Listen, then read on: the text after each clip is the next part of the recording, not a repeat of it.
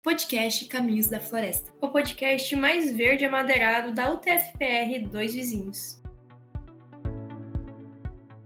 Está começando agora a série Riquezas da Floresta Brasileira. Olá, queridos ouvintes do podcast Caminhos da Floresta. Aqui quem fala é a Ana Júlia e hoje venho com mais um EP dessa série que traz muitas curiosidades sobre as riquezas das nossas florestas. Hoje irei falar sobre o sapuvá.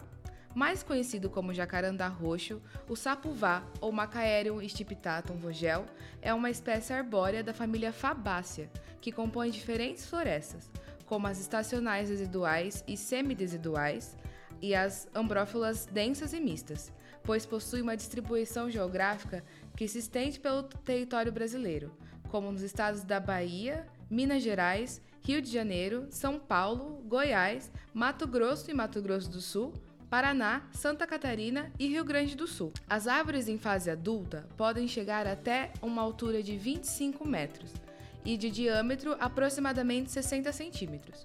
Possuem um tronco que na maioria das vezes é tortuoso, com casca grossa de até 7 centímetros de espessura, com uma coloração marrom.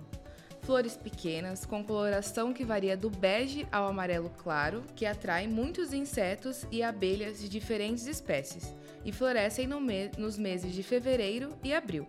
Apresenta frutos não comestíveis, que amadurecem entre setembro e outubro. Podem tolerar temperaturas baixas, como as geadas na região sul. O uso dessa espécie pode variar bastante no setor madeireiro dependendo da região que for encontrada.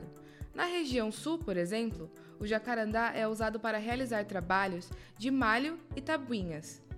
Já na região sudeste, é utilizado na fabricação de ferramentas e utensílios domésticos em regiões metropolitanas. Por conta do seu fuste defeituoso, não é muito indicada para aplicações industriais, mas tem outras finalidades, como uso de energia, sendo eficaz para lenha e carvão.